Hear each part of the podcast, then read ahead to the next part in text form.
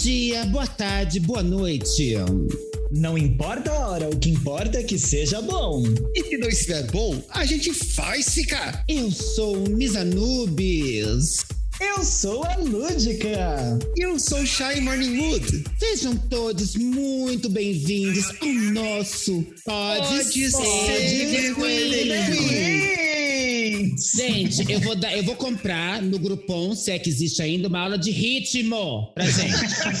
É o delay, é o delay. A gente nunca vai conseguir competir em nada sincronizado no Olimpíada. E o assunto de hoje é triste e com tesão. Mas tem pegadinha aí, porque nós não vamos falar nem da nossa tristeza e muito menos do nosso tesão. Não que não estejamos excitadas, assim, digamos. Excitada não, né? Na quarentena a gente tá aguada mesmo, né? Beido pela parede. Eu tô, eu sabe quando a gata fica esfregando assim as partes, as partes de trás na parede subindo? É eu, fia, é eu. Vamos falar de ETs, gente. ETs, ETs, um assunto relevante, um assunto que é polêmica, porque a gente tem pessoas céticas, pessoas que acreditam em ET na esquina, temos de tudo nesse podcast. Mas antes de falar do nosso tema, vamos perguntar às nossas meninas como elas estão. Shy Morningwood, como foi a sua semana? Tá sendo minha última semana de férias, gente. Eu tô com um aperto no coração. Sabe aquela, aquela luz no fim do túnel? Que você sabe que é um trem que tá vindo? E que vai passar por cima de você. Um trem cheio de aluno? Exato! Ah, e a senhora, dona Lúdica? Ai, meninas, eu tô assim também na minha última semana de férias. Eu já volto a trabalhar sexta-feira agora. Não, não me deram nem a sexta-feira, gente, para pegar o último fim de semana de julho.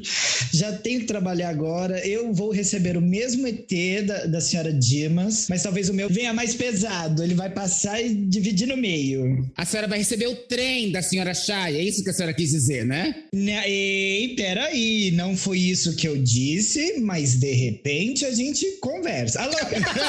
Olha, olha o incesto! ah, senhor, não! Mas olha, o trem vem, gente. A, a parte boa é que o segundo semestre agora ele é mais curtinho, tem só quatro meses. Então vamos com força e fé que dezembrão tá aí. Eu pretendo ter férias decentes, já que dessa vez não deu, né? Trancadinha mais uma vez em casa por conta desta porcaria dessa pandemia. É, se não falta vacina e todo mundo se vacinar direitinho, tem, né? É, nas próximas férias vocês já vão estar vacinadas em nome da deusa, que isso seja verdade. E vocês podem fazer uma viagenzinha tipo a Praia Grande, pro Boqueirão, pra Osasco. Se eu puder viajar daqui pro Angabaú, eu já tô feliz. Que nem isso. Não, assim, você pode até viajar pro Angabaú, só que você sabe que agora inauguraram novo, você tem que ver os horários da fonte. Você vai, vai ficar esperando, porque a fonte não funciona o tempo inteiro, tá, gata? Vai ser minha praia, é a praia do Paulista, agora é a fonte do Angabaú. Você chega lá de sábado de biquíni, eu vou de biquíni, bem bonito, uma bota branca, que é pra mostrar pureza. E vou chegar lá com meu biquinizinho, meu cabelo longo, colorido, esperando a fonte espirrar na minha cara e eu fazendo assim, ó. Ai, ai, cuidado. E de repente esvazia seu Angabaú. Ai, a musa do chafariz, ela. Vou ficar famosa ainda, hein? A nova sereia do Anhangabaú. A, no- a nova sereia do Angabaú. Lúdica, completamente. E a gente não fica famosa pelo podcast, a gente insiste em outras formas. De algum jeito eu vou ficar famosa, gente. Nem que eu faça a, a drag assassina, esquartejar o boy em 500 pedaços, mas eu vou sair na TV. Gente, vou fazer uma perguntinha antes pra vocês de começar o tema. Lúdica, você acredita em ETs? Os ETs estão entre nós? Menina, eu passei por umas coisas na vida que eu acho que eles estão até no meio de mim, se a senhora me entende. Já foi abduzida, filha. Ai, minha filha, um reptiliano por aqui a colar, umas coisas assim muito doidas, mas eu acredito, tenho experiência, no caso, com ETs, acredito, ac- eh, creio já ter tido eh, contatos. Aquele boy era feio, mas não era ET, fia. Ele, ele era judiado, mas não era desse mundo. Não, Eu vi uma coisinha mais de longe, assim, vou compartilhar depois, eu acredito. E a senhora Shine? Então, eu sou uma bióloga um pouquinho mais cética. Na, na minha humilde opinião, não é possível que não exista vida em outros planetas. Né? Agora, entre existir vida em outro planeta e elas estarem vindo visitar a gente, daí já são outros 500. Mas, Chay, você tem que ser uma bióloga epilética, não é assim? Eu não sou epilética. eu, eu sou uma ascética, a louca, né? Gente, teremos aqui. Hoje é um grande debate, igual tinha aquele programa da CNN. Teremos de um lado uma pessoa cética e de outro uma pessoa que já teve experiências. É. que já teve experiências com ETs. E vocês podem tirar suas conclusões com a palavra experiência. eu vou começar, gente, contando uns causos aqui pra gente, que eu fiquei abismada. Vamos começar, obviamente, porque nós não somos vira-latas, a gente gosta de falar do nosso país. Então vamos começar pelo nosso ET de Varginha. Vocês lembram disso? Onde vocês Eu estavam quando o amo ET? essa história. Adoro ter de Varginha. Eu tava chupando no dia, é, mamando no caso, que eu era, eu era nova, era É criança. isso que eu ia falar. Vocês que não entenderam, tá? Vocês que não estão dando atenção devida pra minha fala. Não, eu acho que isso foi em 94, não foi? Eu devia ter uns 5, 6 anos. 96. Então, eu já tinha sete anos já, não? Eu lembro do caso, sim. Lembro, inclusive, naquela época, né? Programa do Gugu ali, babado, explorou isso até não poder mais. Eles mostraram até o corpo do suposto ET. Adoro essa palavra, suposto ET. Do suposto ET sendo dissecado e aquele caso das pessoas que morreram após entrar em contato com ele, várias tretas. Menino, eu lembro tudo, que eu, a ET me dá medo. Eu, eu tenho um medo, gente, de ET. Ao mesmo tempo que eu acredito, eu tenho um cagaço. Então eu sei tudo deles, que é pra se eu ver um na minha frente, eu falo, tchau mundo, adeus. Foi, foi um prazer. e a senhora, Shai? Eu ainda morava em São em Salto.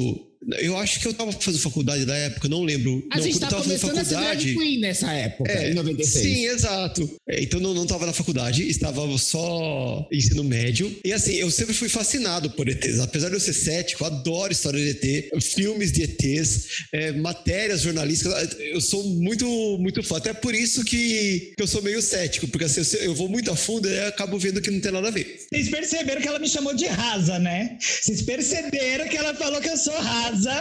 Que é que por isso que eu acredito. Tá bom, Chay, tá bom. Briga em família hoje. Daqui vai acabar uma família hoje, hein? Não, mas é que assim, depois de ne- nem mais nem um ano tinha dado, saiu um- uma, uma hipótese, né, de que um morador da, daquela região de Varginha, que era meio, não sei qual problema mental que ele tinha, mas ele tinha esse, esse hábito de às vezes ele saía pela rua, às vezes sem roupa, pelado, e, e ele vivia agachado. E assim, tem fotos dele, e realmente as fotos dele batiam muito com a descrição de como as meninas viram um ET de Varginha. Quando as meninas acharam o ET, imagina assim, tinha, tinha acabado de chover, tava de noite, escuro, matagal, e daí uma, uma coisa bege, magrela, careca, agachada. Olhada, cracuda.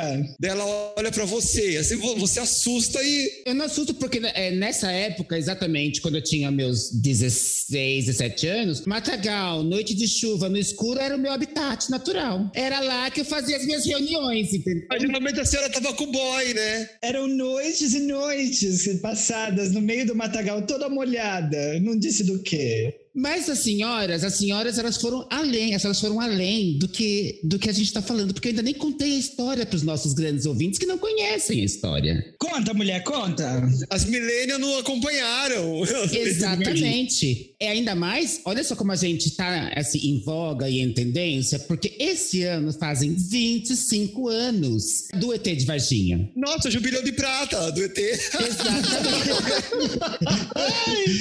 Ele tem quase minha idade, gente. Ah, você jura, gata? Eu que tenho 22, ele é um, um pouquinho mais velho só. tá bom. Deixa, deixa eu falar sério, tem que, a gente tem que colocar um clima aqui. Na tarde de 20 de janeiro de 1996, três meninas irmãs viram um ser baixinho, de olhos vermelhos e nada parecido com um animal conhecido. O exército foi mobilizado para a área. Testemunhas viram eles isolando e transportando algo dentro de um saco. Ao perguntar, foi falado que era algo de segurança nacional. Temos também outra versão, outra versão que contam dois militares jovens, inclusive. Dois militares que viram de noite e que atropelaram um ser. Esse ser foi pego com as mãos nulas do militar. Desculpa, eu achei que caberia um, um grito de horror. Caberia. E eles levaram ele para um posto de saúde que não quis recebê-lo. Ele não tinha cartão do SUS, coitado. Não tinha. o suposto animal não tinha CPF. E então foi levado para o Hospital Humanitas, onde uma ala foi fechada por dois longos dias. Dias depois, foi levado para a Unicamp, que inclusive a Unicamp, eu fiquei sabendo que nos rankings aí de universidade é uma das que tem mais credibilidade. Depois dessa, eu não sei mais não. Alô. O militar que pegou a criatura com suas mãos, sem luva, morreu dias depois. De uma infecção generalizada. E também animais do zoológico local morreram vítimas de uma substância cáustica muito tóxica. E é lógico também foram vistos discos voadores, né, nos, no, nos outros quilômetros, fazendeiros, que a gente sempre vê essas coisinhas, né? E essa foi a história. Vocês gostaram da, da narração, gente? Ah, eu amei. Eu só quero fazer um adendo. Adenda. É, uma criatura baixinha, de espécie não identificada com os olhos vermelhos, podia ser eu depois de um beck em qualquer mesa daqui da Augusta. meio colorida, meio complicada. Assim, gente, eu, eu até entendo. Mas assim, é que tá, são dois, são dois relatos tão díspares que você não sabe, eram duas criaturas. Pode ser, às vezes a nave caiu e, e veio papai e mamãe, dois irmãos fudidos de, de Krypton. Não, e você pega um negócio que envolve o Unicamp, envolve, sabe? Não tinha como não ter vazado uma, uma coisa assim, sabe? Não, é, acho meio esquisito. Fizeram inúmeros estudos, inclusive, e tiveram investigação pelos corpos de bombeiros, tiveram investigação do órgão que cuida dos sargentos desses dois que, tá, que foram envolvidos na outra no outro relato. Todas, claro, inconclusivas, senão a gente já, já, teria sabendo, já estava lá em cima dos prédios cantando Me Leva Daqui. É. Porque tá difícil. Me leva, me leva! Tem um filme que tem isso. Tem, Tem, vários, tem. inclusive. Tem no Independence Day e naquele Rua Cloverfield. Não sei se vocês já assistiram o, o monstro de Cloverfield, alguma coisa assim. Tem essas coisas. Assim, gente, eu acho que. é, eu não sei se foi uma das meninas uma histeria coletiva, ou se foi porque estava escuro e tinha um drogadinho muito estranho, alguém com problemas mentais. Mas eu sei que mobilizou muita gente. A gente tinha muita testemunha. De várias, de várias aparições nessa mesma época. É, eu quero acreditar que é mentira, mas eu fico pensando, ai, gente, não podia ser verdade, né? A gente tem um ET no, pra chamar de nosso. Às vezes não era um ET, era o Chupacu de Goianinha, muito famoso também, que é mais ou menos ali da, da mesma época. Chupacu de Goiânia era, era, era como me chamavam no, no, no ensino médio. O Chupacu de. Ai! É o apelido dela, para das íntimas, é o apelido dela. O Chupacu de Goianinha ele é mais recente, né? Ele veio depois do Chupacabra, inclusive. Mas, ele é olha, agora, mais um dois pra gente anos. falar, né, gente? Mas, Chupacabra. nossa, esqueci o chupacabra. O chupacabra, ele é ET ou ele é criatura folclórica? É drag, menina, ele é drag. É, o Chupacabra ficou naquela, naquele dilema, se ele era realmente um ET ou se ele era uma criatura produzida em laboratório, fruto de mutações e não sei o que, que escapou do controle lá da... Não, não. Sabe por quê? Porque gente- nós brasileiros não temos eh, financiamento e pesquisa para fazer uma pesquisa que tem uma criatura dessa. É impossível. Né? A gente não tem esse financiamento. O Chupacabra ele veio do México, né? Ele, ele apareceu no México e veio descendo até aqui, né? Foi uma A América. Central é uma zona, né, meninas? Vamos concordar que é muito fácil o chupacabra atravessar. Com Mas certeza. sobre o ET de Varginha, o que, que eu quero dizer é que, acredito, acredito.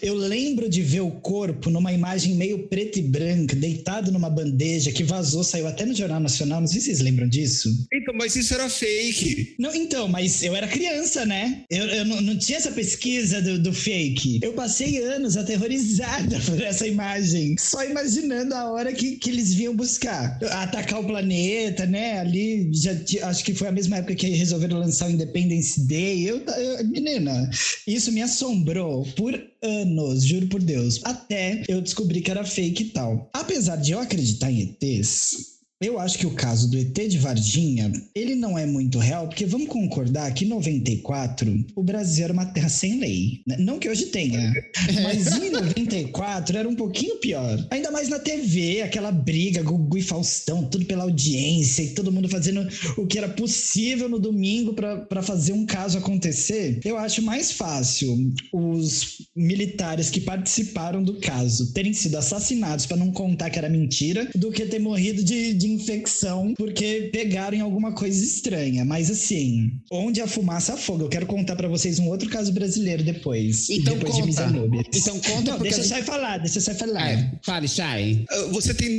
duas situações aí. Você tem as meninas que cruzaram com o doidinho lá, a- agachado numa situação que elas já deviam estar com medo de estar na- ali naquela rua escura e tal, e daí rolou essa histeria coletiva, que pode ter acontecido junto com esse evento dos militares. Então são duas coisas separadas que aconteceram ao mesmo tempo, e por conta da comoção, juntaram os dois fatos como se fossem relacionados. E assim, pessoas morrem, pessoas se contaminam, ainda mais militares que às vezes são chamados para, por exemplo, no, caso de, de Goiânia, né, que teve aquele problema do vazamento de, de CS e tal. Resolveu um chupacu aqui e acolá. Então, é, eu acho que foram duas situações separadas que a população juntou e naquela época não existia uma, uma investigação séria. Como a, a Ludica falou, era a disputa de SBT e Globo. Quem trazia a notícia mais quentinha, mais impressionante era tu- era tudo pela audiência. Então, eles partiam da premissa de queremos provar que esse ET existe vamos ver quem mostra o ET primeiro. E não vamos fazer uma investigação séria para ver o que realmente aconteceu. E você levar para público que o ET era um doidinho pelado no meio da chuva, ia ser sem graça. Então, melhor manter o mistério e você garantir várias edições de Gugu, várias edições de Faustão, do que acabar com a história com um doidinho pelado. É, Foi nessa mesma história de mentir que apareceu o famoso ET Bilu, né, gente? Busquem conhecimento. Foi daí. Vamos finalizar o assunto e Vamos dar o dar, nosso. vamos. O nosso vamos, vamos dar. dar. Vamos, Vamos dar. vamos, concordo. Eu tô aqui pra isso. A gente vai dar o selo Pod Save the Queen de veracidade. Foi negada, gente? É fake? O ET de Varginha? Infelizmente é fake. Pra, pra mim, ele vai morar no meu coração. Porque do- dos ETs, tirando o chupacu de Goianinha, dos ETs que poderiam ter sido os reais, ele é o meu ET do coração. Inclusive, eu fiz, no meu curso de marionetes, eu fiz o fantoche, né, um Muppet do ET de Varginha. Gente, tem uma estátua em Varginha dele. Tem, Ele tem tá Tá de máscara, estátua inclusive. Que Ela está de máscara. e que eles vão trocando de roupa, pelo que eu vi recentemente, eles vão trocando a roupa da estátua pra ele estar sempre atualizado e jovem. É fake, Menina, lúdica. Ai, pra mim é difícil dizer que é fake, mas eu acho que essa história especificamente é fake. E o meu problema é o que, que mais me pega. Menina, depois que inventaram a câmera HD, inclusive pra celulares, não teve mais uma aparição? Não, teve Quase sim, a gente nunca teve. mais teve. Teve, teve, inclusive. Não, é, assim, de grande proporção? Quando, gente? Mas Não, sempre é que- com a filmagem é sempre uma bosta, né? É, sempre Por um- mais HD que seja a câmera, a filmagem é sempre uma bosta. Mas a história que eu queria contar não é do ET Bilu. É uma história que tem a ver com a minha dica de drag. Depois eu falo por quê. Mas existiu aqui, acho que nos anos 70, final dos anos 70, 80. eu não era viva. Das- é, nem imagina, gente. Acho que meus pais não eram vivos. que eu, sou- eu que tenho apenas 15, vocês perceberam que vai passando episódio, eu vou diminuindo a idade, né?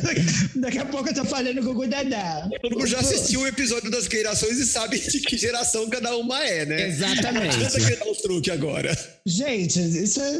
Vamos no lúdico. A lúdica no lúdico. Vamos, vamos lá. Mas é, lá em 70 e pouco, comecinho dos anos 80, aconteceu no Paraná, aqui no Brasil, um caso babado, que inclusive é conhecido como Operação Prato, que foi um período que existiram várias aparições e contatos com ETs, e dizem que existem provas fotográficas em vídeo, mais de não sei quantas horas em vídeo, não sei quantas imagens, uma população inteira que sofreu com esses contatos com esses ETs. E é um dos maiores casos de contato com esses terrestres no mundo inteiro. E ele é aqui brasileiro. Nessa época, diz que esses, eles chamavam de Operação Prato, que diz que as naves pareciam um prato assim em cima do outro, sabe? Meio oval, aqueles que a gente já conhece. E eles saiu uma luz desses objetos, e essa luz ela deixava nas pessoas uma marca como se fosse três furinhos assim, tipo, que eles chamavam de chupa alguma coisa, nave vampira, alguma coisa assim. Eles chamavam de chupa-chupa. É, foi em Colares. É alguma coisa por aí. Foi onde?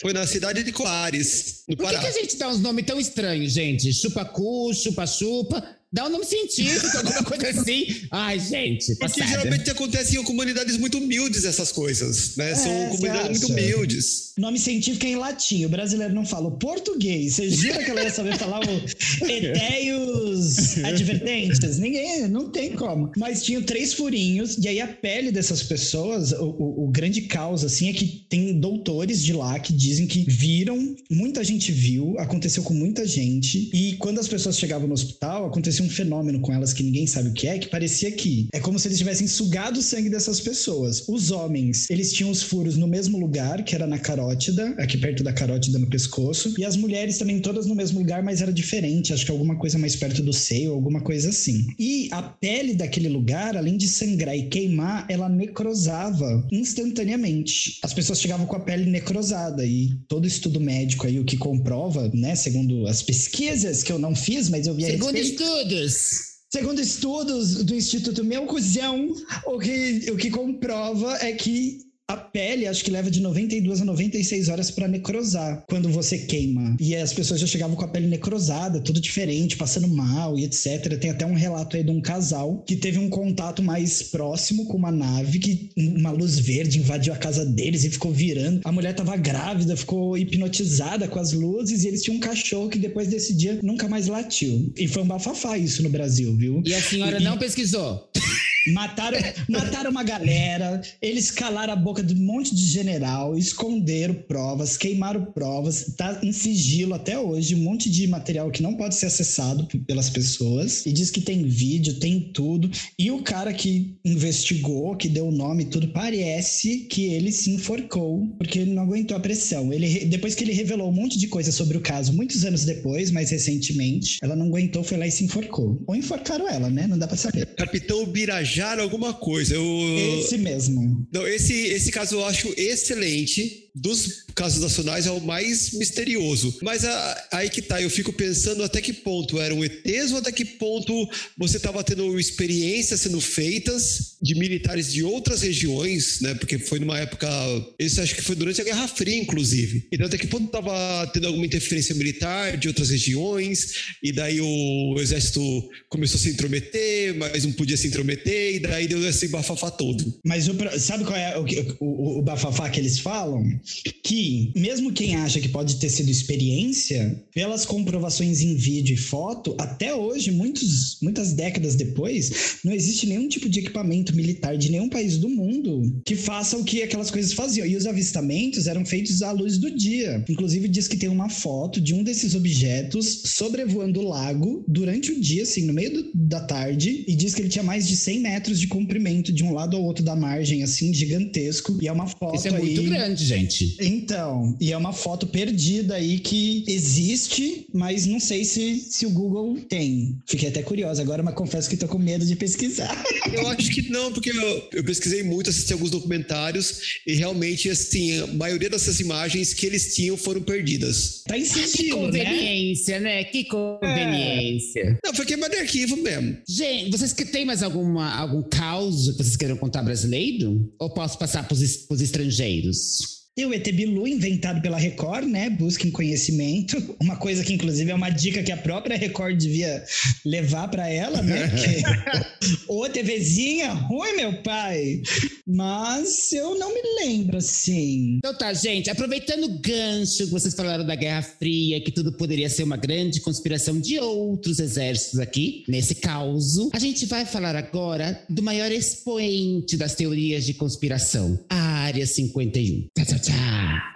Área 51, gente, vocês sabem que é uma base aérea, né? Ela faz conjunto com outras duas bases aéreas no deserto de Nevada. Elas foram inauguradas nos anos 50, mas pasmem. Apesar da Área de 51 todo mundo saber que existe, ela só foi confirmada oficialmente em 2013. E você quer, quer pior? O Barack Obama foi o primeiro presidente a confirmar a existência da base. Quando li esse fato, eu fiquei besta, gente. Porque assim, to, é, desde que eu me dou por gente, existe a Área 51, né? Sim, a Área 51 é famosíssima, desde os anos 70. Inclusive dizem que quando aconteceu o acidente de Roosevelt, eles, os ETs do acidente de Roosevelt foram levados para a Área 51. Essa parte do, do, do ET de Roswell, em New Mexico, que tem até uma série, inclusive. Se você é uma, uma teenager, você vai gostar. Você lembra dessa série? Roswell. A Lúdica não lembra porque ela não era nascida ainda, eu acho, da série. Ai, desculpa, meninas. É a coisa da juventude.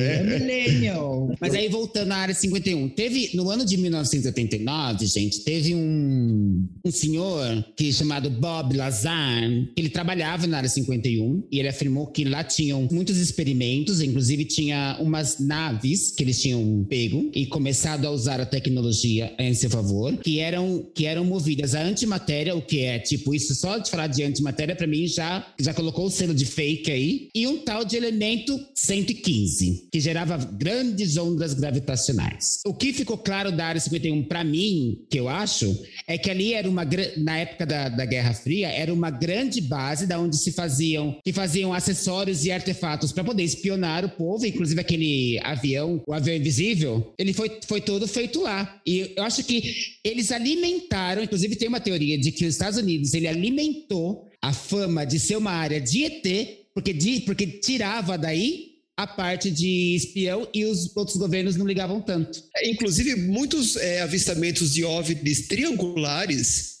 eles aconteceram mais ou menos na época que esse avião, que é triangular, estava para lançar. Tem tudo a ver, porque assim, quando você fala, começa a espalhar que é ET, as pessoas não ligam que aquilo que está sobrevoando a cidade pode ser um, um artefato militar que está sendo testado. Aí é ET. Para mim, a, a, teoria da. A teoria não, a hipótese da, de ETs na área 51 é exatamente isso. Até porque, pensa bem, se os ETs, com toda essa tecnologia, de antimatéria, de não sei o que, de viagem é, intergaláctica, ou viagem interdimensional, ou até mesmo teletransporte, chegasse até aqui, vocês acham que eles iam ser abatidos por um exércitozinho vagabundo que na época Malemar tinha uma bomba atômica. Mas você não tá considerando a galera do Star Trek. E o super-homem, o, o super a gente sabe que ele colidiu aqui. Por que, que não pode ter acontecido com o ET de Roswell? Ele tava lá andando na sua nave, belíssima, bem complicada, passou por uma nuvem com muito gelo, que aí foi um iceberg do céu, pegou ela, menina, ela caiu toda, toda, toda.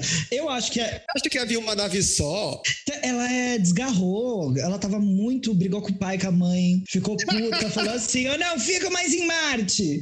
E saiu fugida pra Terra, deu ruim. É adolescente fazendo merda, gente. Imagina que elas estavam na boate, lá onde elas estavam, tava muito bêbada, muito colocada, pegou a nave parou aqui, gente. É normal acontecer isso. O GPS bugou. Quem nunca amanheceu numa cama que a gente nunca sabe? No, no terceiro anel de Saturno, tem um barzinho, fica bem ali, sabe ali na, na esquerda, quando você vira assim a, a curvinha do, da Via Láctea? Conheço. Tem um barzinho ali, menina, é tanto adolescente, ETzinho fugindo. É uma galera verde, mas que eu vou falar, dá uma chance, viu? Dá uma chance a coisa é boa, mas besteiras à parte, eu acho que eles só confirmaram a área 51 em 2013 por conta do surgimento aí, do, não só do surgimento, mas o, a disseminação do Google Street View, né? E todas as impressões do Google ali de via satélite. Inclusive, é uma das únicas áreas no mundo inteiro, tem algumas, mas é uma das únicas que é borrada. Se você for, eu já pesquisei, já fui ver, se você for olhar lá em Nevada, pertinho de Las Vegas, meia hora de carro, a louca.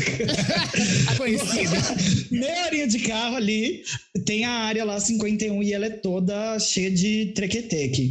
Eles tiveram que assumir para poder borrar, né? Tiveram que assumir porque senão ficava ali toda a base exposta, né? E vocês sabem que é, recentemente, inclusive, teve um grande informe dos Estados Unidos que eles fizeram da CIA e, da, e, do, e, das Forças Aéreas Americanas falando sobre diversos avistamentos recentes feitos por pilotos do, de, de, vários, de vários exércitos falando sobre OVNIs, né, que voavam em padrões diferentes, em padrões não conhecidos, como dando volta muito rápido, em velocidades muito, muito confusas. E o que, que eles fizeram? Eles pegaram... Elas não me viram bêbada ainda. Elas não me viram no boate, bêbada. Eles ficaram meses com isso. Assim, eu acho que é cortina de fumaça, sabe? Quando eles pegam esse negócio, ficam meses criando uma expectativa para depois falar, ah, inconclusivo. Mas é que tá, OVNI, a princípio é inconclusivo, porque é um objeto voador não identificado. Então sempre vai ser inconclusivo, se OVNI. Ele foi, se ele foi identificado, não é inconclusivo, e não é OVNI. Às vezes o pessoal faz essa associação 1 mais 1 igual a 3, né? Tipo assim, a OVNI é igual a ET. Não é, OVNI significa, sabe, podia ser uma pomba muito doida lá que... Podia ser a lúdica. Gente, eu pedi para vocês não falarem de mim nesse episódio. A gente combinou que essa era secreto. Não, mas imagina, a pomba achou que era milho, era ketamina, por exemplo.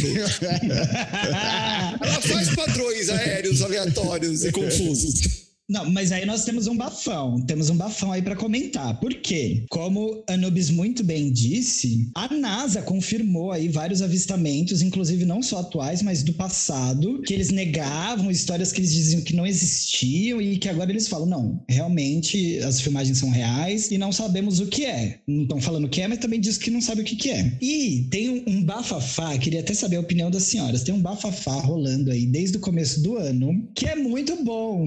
Se é verdade verdade ou não, aí fica para cada uma. Dizem que o primeiro-ministro de Israel ele foi né, destituído do cargo e ele começou a dar entrevistas lá, agora na época da reeleição, que graças a Deus não aconteceu do Trump. E, gente, minha, minha cachorrinha avistou um OVNI aqui, fez um... Perdão. Perdão.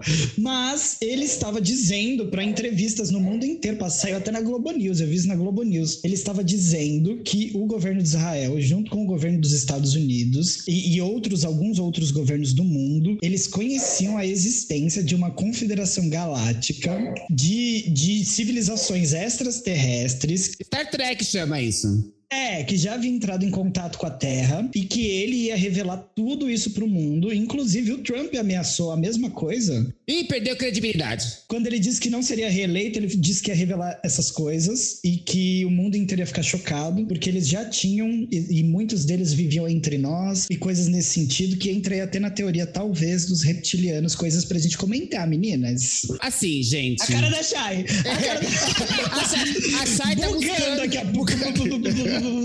Não, é que assim, é que ó, se existe essa confederação intergaláctica, tal, se existe esse. Se, se, já houve esse contato, primeiro, por que, que não teve nenhuma contrapartida? Por que não se compartilhou tecnologia? Eu, eu respondo rapidinho. Quem vai dar tecnologia pra Misa Nubes, menina? Não, bem, pera. Não, não, peraí. Considera, quem que ia pegar sua tecnologia alienígena e falar Misa Nubes, usa? Eles não querem, gente. Eu ia, eu ia fazer crescer uns peitos que você não tem ideia. Primeiro desejo uns peitão assim, bem Pamela Anderson. Pá, pá. Não, eu ia colocar três, que é ET, né? Eu ia colocar três tetas, porque quanto mais teta, melhor.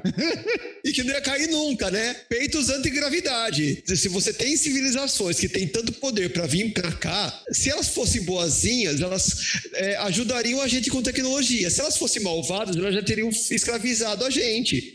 E se elas forem do centrão?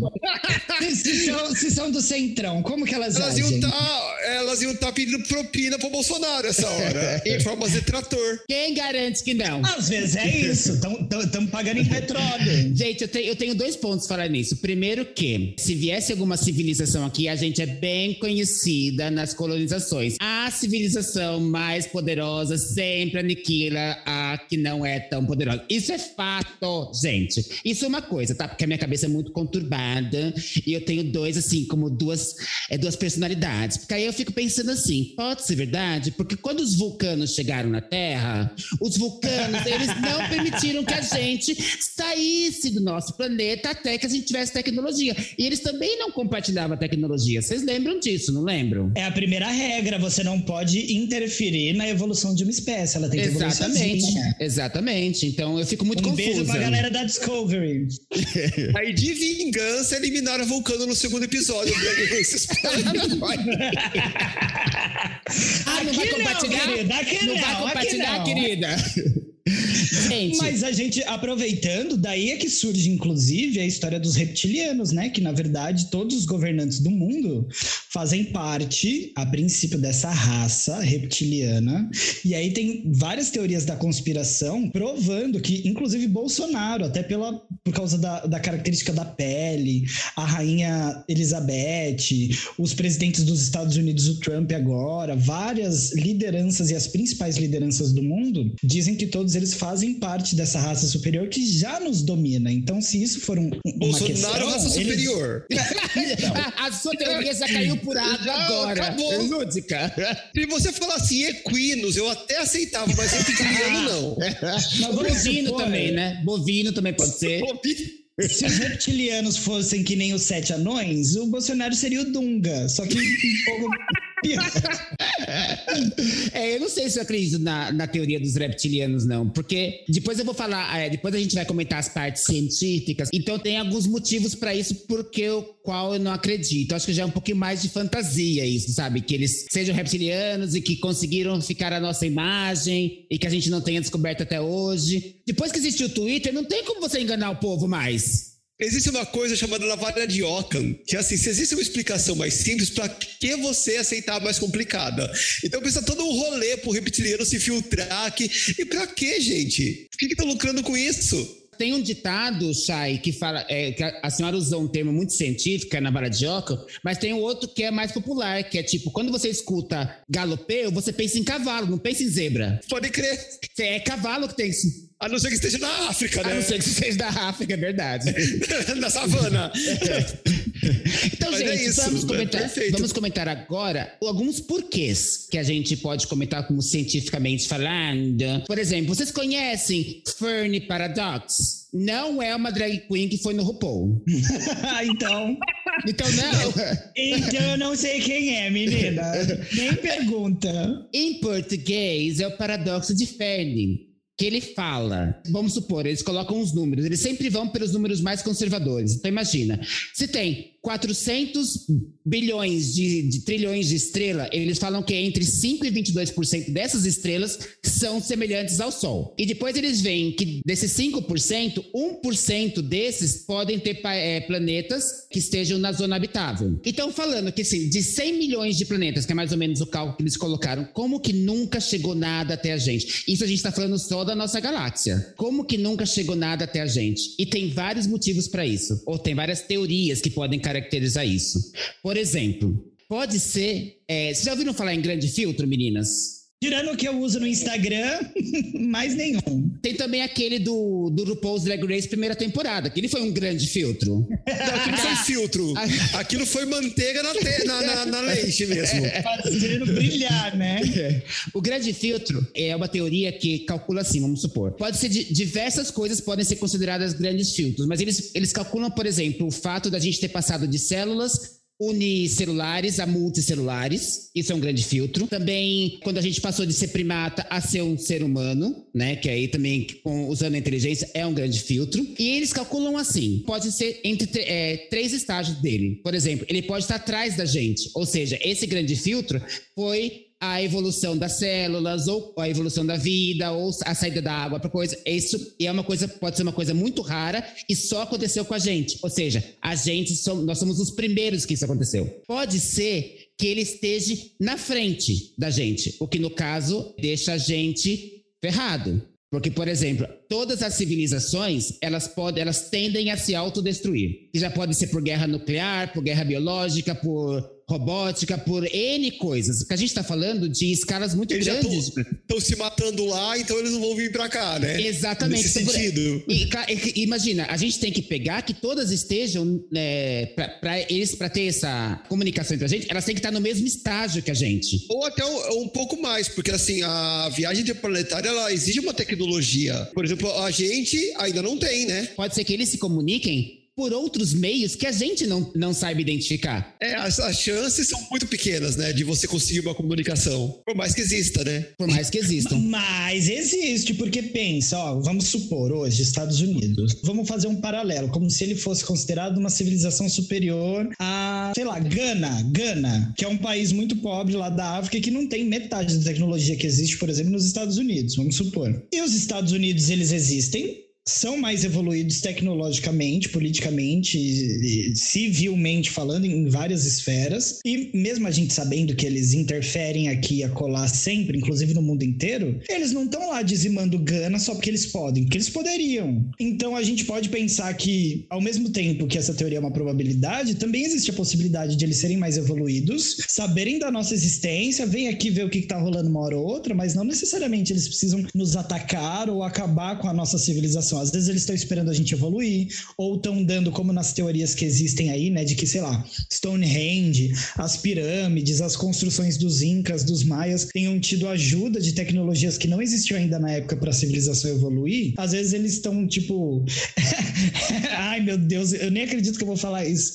Mas é aquela história. Você não tá dando peixe, você tá ensinando a pescar? Às vezes é isso, eles estão só jogando assim umas coisinhas e, e vendo se a gente evolui para quem sabe um dia poder conhecer essa galera. Às vezes eles são até humanos como nós. Não é, sei. É, mas, ó, aí que tá. Eu, é, Estados Unidos não tá dizimando Gana porque não tem riqueza para pegar em Gana. Porque se tivesse riqueza, eles estariam dizimando. E assim, o planeta Terra tem, tem, mas riquezas. Os Estados Unidos. A gente, aqui. Os, os Estados Unidos, eles não estão dizimando, mas eles estão criando inestabilidades políticas Exato, por aí. Sim, é. mas então, eles também, eles também. Mas pensa, ó. Gente, vamos pensar no mundo. Você tira Beyoncé, Pink. Ai, meu Madonna. Deus, como é que é o nome? E Madonna, você tira Beyoncé, Pink e Madonna, eles vão roubar o quê de riqueza, amores? O que vai tirar daqui? Vai tirar o quê? Não tem. Mas uma coisa que eu acho grave, assim, é quando a gente começa a falar, por exemplo, por que, que os egípcios não podiam ser evoluídos e ter uma matemática e uma engenharia boa o suficiente para construir uma pirâmide? Por que, que aqui na, nos Andes não poderia ter a. Porque assim, ninguém fala, por exemplo, que eles foram ajudar os gregos a construir Acrópolis porque eles eram brancos europeus? Não, olha, olha só que a teoria da conspiração já. Racismo entre ET! Racismo entre racista! Eita! Não passará! Aqui não! Aqui, Aqui não. não! não! precisa ter um ET para ensinar uma, um ser humano a fazer uma pirâmide, assim como não precisou de um ET ensinar os gregos a manipular o gesso e, e criar até concreto com cinza de vulcão para fazer colunas jônicas, dóricas e não lembro mais qual é o nome da Corinthians. Mas essa não é a questão. Corinthians essa não é a questão. De Itaquera? Não, as Corinthians já são as que evoluíram com os romanos. Mas a questão não é essa. Não é essa a questão. A questão é a física não consegue explicar como que essas construções foram feitas, porque o problema não é a engenharia, porque a engenharia eles poderiam ter desenvolvido e a matemática também, mas eles consegue não tinham sim, nenhum fia. tipo de tecnologia, por exemplo, para levantar aquele tipo de bloco, por exemplo, na pré-história, os monólitos que eles levantavam para fazer as construções do, do Stonehenge, por exemplo, e esses tipos de círculos de pedra. Não existia nenhuma tecnologia naquela época ou força humana ou animal que fosse fosse capaz, até onde a gente conseguiu descobrir, de erguer aquelas pedras em cima daqueles pilares, porque eles foram construídos, não eram construções naturais, perfuradas ou. Assim, eu não sei se ainda está disponível no YouTube, porque essas coisas, quando entram no YouTube, eles derrubam, mas existe uma série de documentário que traduzindo seria derrubando eram os deuses astronautas, né? Debunking, é, eu não lembro como é que é o nome deu, eram os deuses astronautas agora eu, em inglês. Eu, eu, acho que o nome desse documentário era Miss Anubis e o Pônei. Que era um né? filme muito conhecido, um filme pornô muito Não, conhecido. esse tá no Xvideos.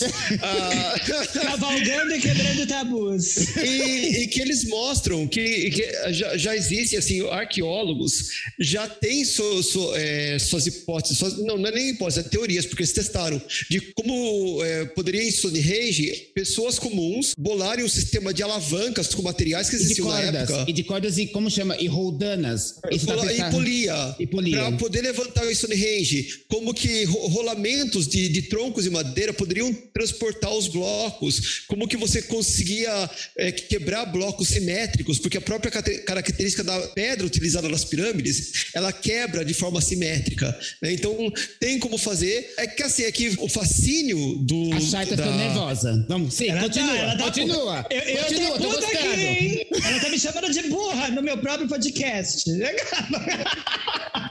Sim, ela fala sim. É que eu fascino da ideia do, do, do ET ajudando e tal, e a forma como comercialmente isso foi vendido em vários livros, né? Desde o Von Däniken, e agora você tem o canal History com vários programas lá, com tanto Von Däniken como Tsukalos, que, é, sabe, dá dinheiro. Ah, não, mas aquilo lá as pessoas querem, a sério, né? As pessoas querem acreditar nisso. E daí, quando você tem uma explicação que é simples, perde a graça e aquilo não, não é divulgado. Daí você tem que garimpar. E quando você acha, daí depois você descobre que saiu do ar e tal. Mas existe. Se vocês procurarem o Unscient Aliens Debunked, o nome do, da série de documentários. Mas procurem lá, eles explicam tudo isso, como é que foi feito cada uma das pirâmides, como é que foi feito o Stonehenge, os moais, como que eles eram transportados até a margem da Ilha de Páscoa. Mas tem, tem explicação, sim. Tá, então vamos. É assim, eu quero fazer duas perguntas para a Chay e para a Lúdica, porque eu tô gostando desse debate. Esse debate vai, vai- O povo vai xingar muito no Twitter. Eu quero ver Tim, Chay e Tim Lúdica brigando. Eu quero que você me responda. Escrevam É, gente. Lá no, no nosso Instagram, Tim Lúdica, não é o caramba, vai torcer por...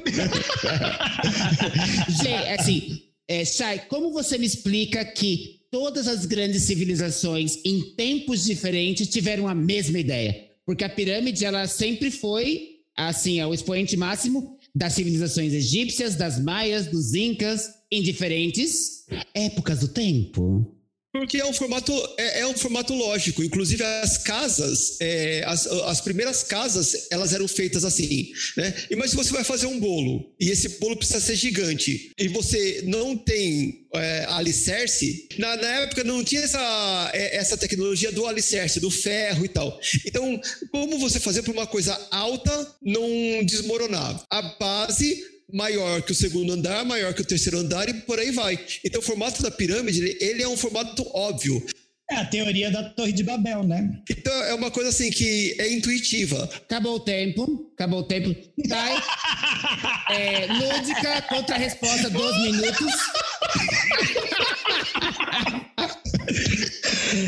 Vi ela pegando, batendo duas palminhas agora e falando, I've made my decision.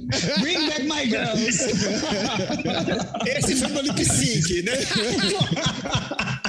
Gente, olha, eu, ao mesmo tempo que eu concordo com absolutamente tudo que a Chay tá falando, eu sei que tem teorias que, científicas também, porque a ciência não responde tudo 100%, né? Ainda existe dúvidas, porque são várias teorias refutáveis em, em- em campos diferentes de estudo. Eu ainda fico, eu fico pegada nessa questão, porque dentro da teoria das espécies e, e do que a gente já conhece sobre a evolução humana, diferentes habitats naturais, eles promovem tipos diferentes de construção do conhecimento. Por isso que, inclusive, a gente acha artes diferentes em diferentes locais do mundo.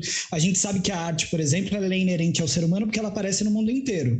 Mas em cada cultura isso aparece de uma forma diferente. Nesse sentido das construções, eu tenho minhas dúvidas se, se foi só uma evolução lógica ou se realmente não, não houve um empurrãozinho assim de repente, porque as condições são muito diferentes para que as ideias sejam muito iguais. Então eu não sei se o homem, apesar de ter todo mundo surgido, né, do- daquela primeira evolução que a gente tem os estudos que dizem que surgiu da África antes da divisão da Pangeia, durante a evolução isso ia, isso vai Não, foi mudando. depois.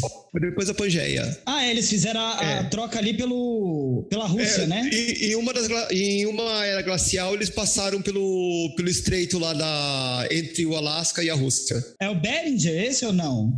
Eu É, acho que esse não, é de Beringer. É, é aquele que vai da Rússia para os Estados Unidos. É o foi Beringer, é o isso? Isso. Isso. Enfim, dentro dessas teorias, assim como a gente percebe que essa mesma galera que tem a mesma raiz, aqui no Brasil ou nas Américas, por exemplo, nós estávamos ali no pré-colombiano, as tribos indígenas, um pouco menos evoluídas socialmente do que a gente já encontra na Europa, eu não sei se logicamente seria tão óbvio que elas desenvolveriam as mesmas técnicas estando tão diferentes socialmente falando. Mas não foram ao mesmo tempo, não foram na mesma época, né? Então, levando em consideração o que a Misa Nubis falou dos grandes filtros, pode ter sido isso. Foram, aconteceram, foi o mesmo grande, grande filtro desse surgimento dessa, da matemática e da engenharia, só que em épocas diferentes e em lugares diferentes, porque o, o material não é o mesmo, né? Cada um se virou com o material que tinha lá. Gente, assim, ó, só... Ai, gente, como a gente tem inteligências, né? Tá babado, Vocês né? ficaram passadas, meninas, passadas. Inclusive, foi- é, elas me escolheram pra moderar porque eu não sei falar tudo que elas estão falando, entendeu? Porque assim, eu sou a mais bonita e a mais burrinha, mas, gente, cada um tem o que pode e é o que Deus Não deu. dá pra agora. bater tudo, né, gata? Não dá.